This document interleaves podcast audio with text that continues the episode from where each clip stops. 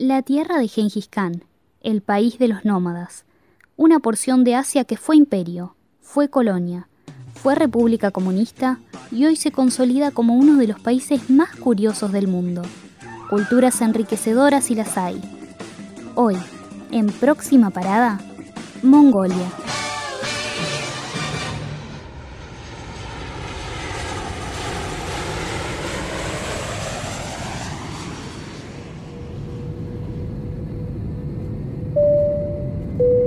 Ladies and gentlemen, welcome aboard British Airways Flight 707 bound for Prague. Mongolia es un país del Asia Oriental, conocido como el país de los nómadas. Al punto tal que se considera que ser nómada es inherente a ser mongol, sin importar las circunstancias ni el progreso. Abarca un territorio que triplica las dimensiones de España, y si bien no cuenta con salida al mar, presenta una gran variedad de paisajes que compensan esta carencia. Los pastizales, los bosques, las montañas y lagos que contrastan con las zonas ocupadas por estepas y áreas desérticas.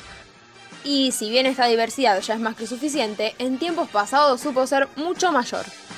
En el siglo XIII, Mongolia era un imperio que ocupaba una extensión similar al actual continente africano. Tenía el control absoluto de la ruta de la seda y fue el responsable de la llegada de la pólvora a Europa. Nada que envidiar a sus actuales vecinos, los gigantes Rusia y China. Ahora sí viene lo chido. Esto fue posible porque al frente del ejército mongol, que en 25 años conquistó más tierras que el ejército romano en 400, estaba un tal Gengis Khan, un joven que a los 13 años ya era todo un jefe tribal y que a los 25 lograría disciplinar y unificar, no sin apelar a la violencia extrema, a todas las tribus mongolas, situando a su imperio como eje del mundo.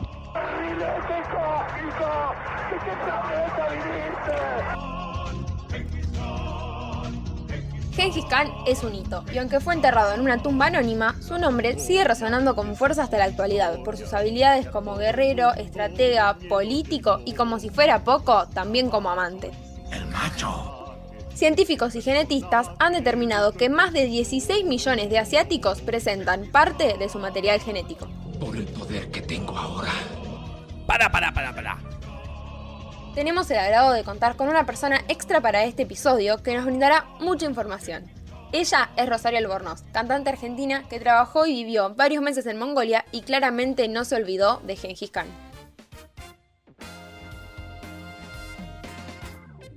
todo lo que, lo que está ahí en, en en Mongolia se llama Genghis Khan, todo. El aeropuerto, el restaurantes, eh, to- eh, todo, el whisky, el vodka, todo es Genghis Khan. Tras la muerte de este gran conquistador, Mongolia comenzó a perder tierra, prestigio y hasta su propia independencia. Fue asimilado por Manchuria hasta 1911. Se liberó por algunos años, pero luego fue ocupada nuevamente por tropas chinas. La miraba y le decía, no, de nuevo, no. No de nuevo, decía. Con la ayuda de la Unión Soviética, volvió a independizarse y se constituyó como una república popular y comunista. Recién, en 1992, adoptó el régimen de gobierno que mantiene hasta la actualidad. Una democracia representativa que permite el pluripartidismo y se organiza de modo similar a la Argentina, sumando la figura del primer ministro que comparte el poder ejecutivo con el presidente. Todas las instituciones del gobierno se encuentran situadas en la ciudad de Ulaanbaatar, la capital mongola.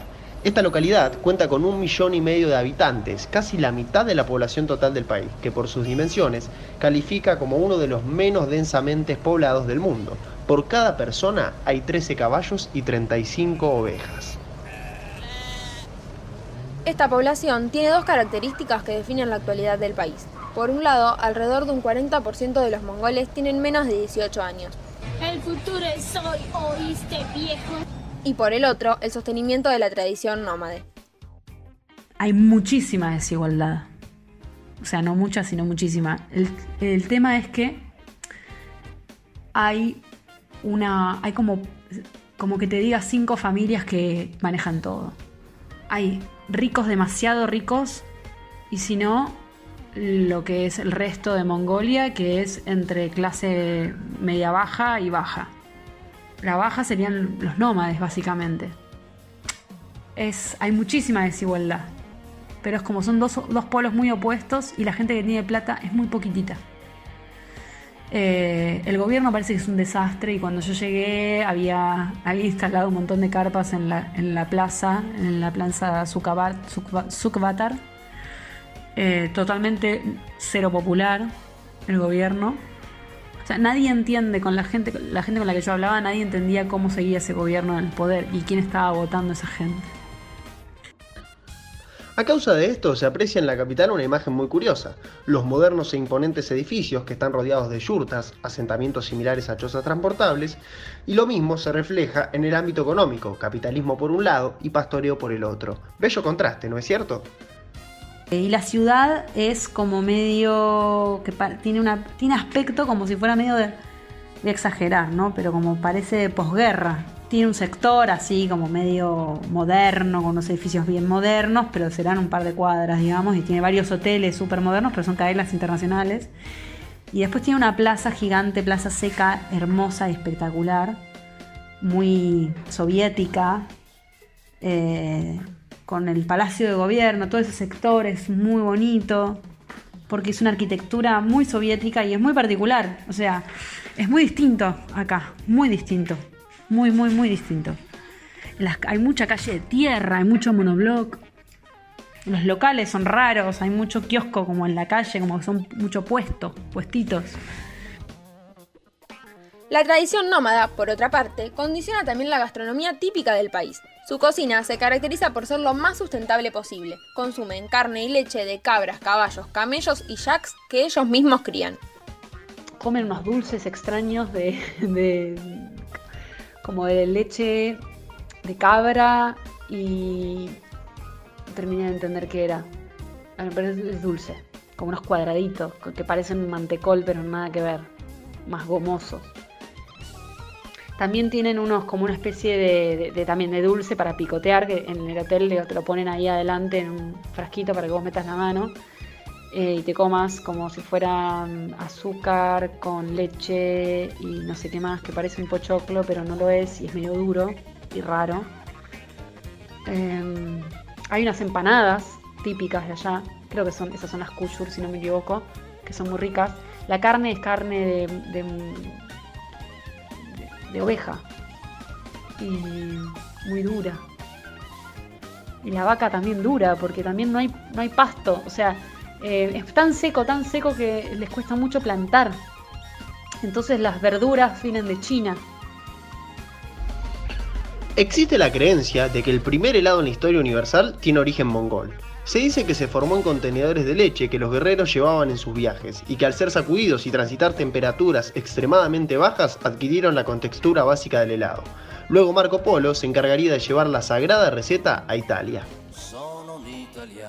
Y si bien esta legendaria historia no fue confirmada, sí es absolutamente posible, porque la temperatura tiene más ascensos y descensos que Olimpo de Bahía Blanca. Pero estos últimos llegan a alcanzar los 40 grados bajo cero, factor que sin dudas aleja a muchos turistas de esta región. El frío en invierno es tan fuerte que después de los 10 grados bajo cero, o sea, más abajo de eso, es medio que te da lo mismo. Si tienes, son 20 o 30 bajo cero lo que tiene es que ni siquiera te llega a dar frío, te duele, te quema.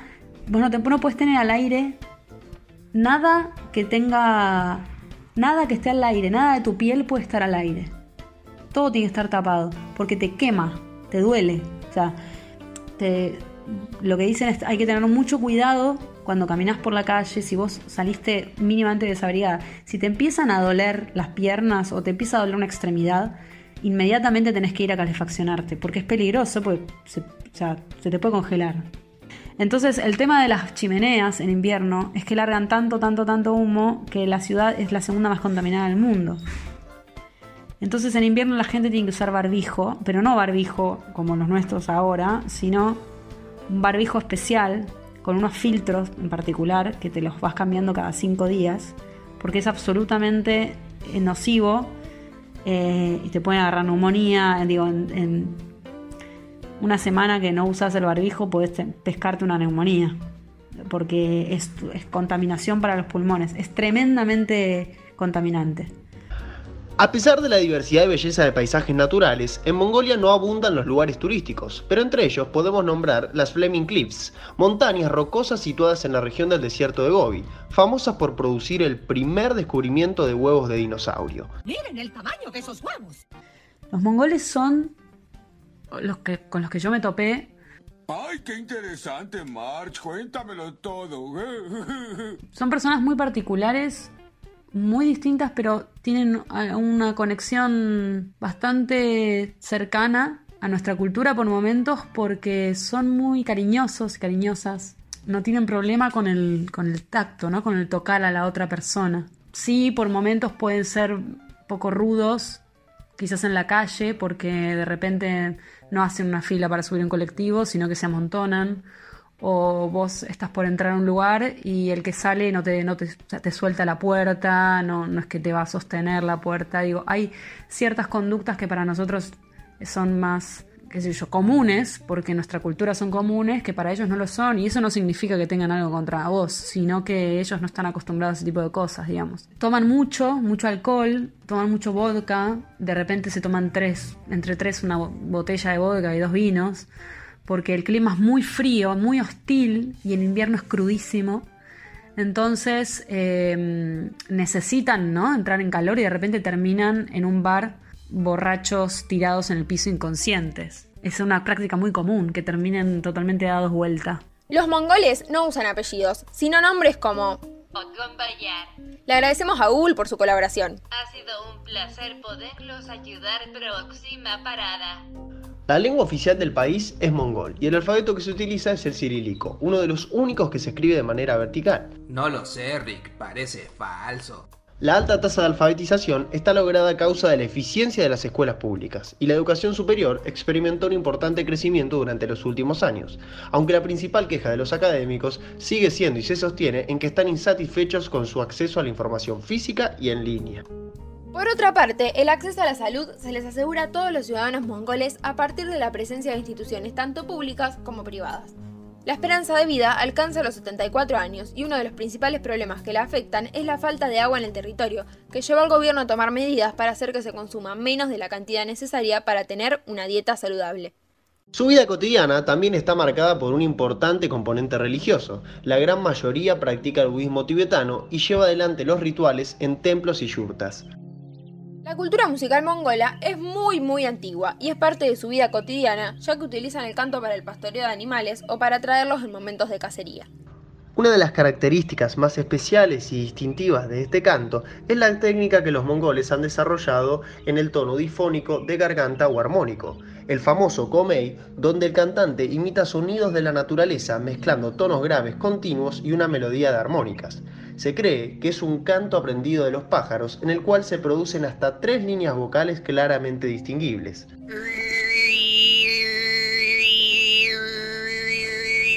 Además, continuando con lo cultural, se lleva a cabo el Festival de Nadam, que es la mayor atracción turística del país y se desarrolla en el mes de julio, celebrando la independencia de Mongolia. En una fiesta donde aparecerán los dos deportes más importantes del territorio mongolo.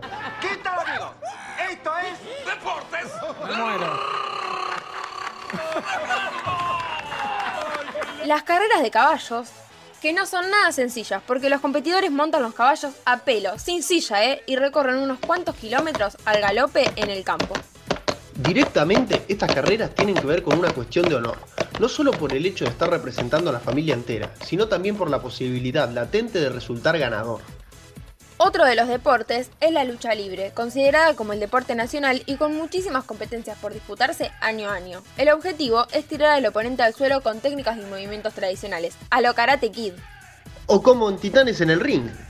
Nacional. Aquí llega otro mongol, terrorífico, conquistador del siglo XIII, este terrible sanguinario Gengis Claro que sí, los que estén entrados en años recordarán al mítico personaje de Titanes en el Ring, el mismísimo Gengis Khan. Y aunque no queramos ponernos la gorra, les tenemos que decir que el personaje era interpretado por Juan Levi Rodríguez, un luchador de catch profesional con doble nacionalidad, boliviano-argentino.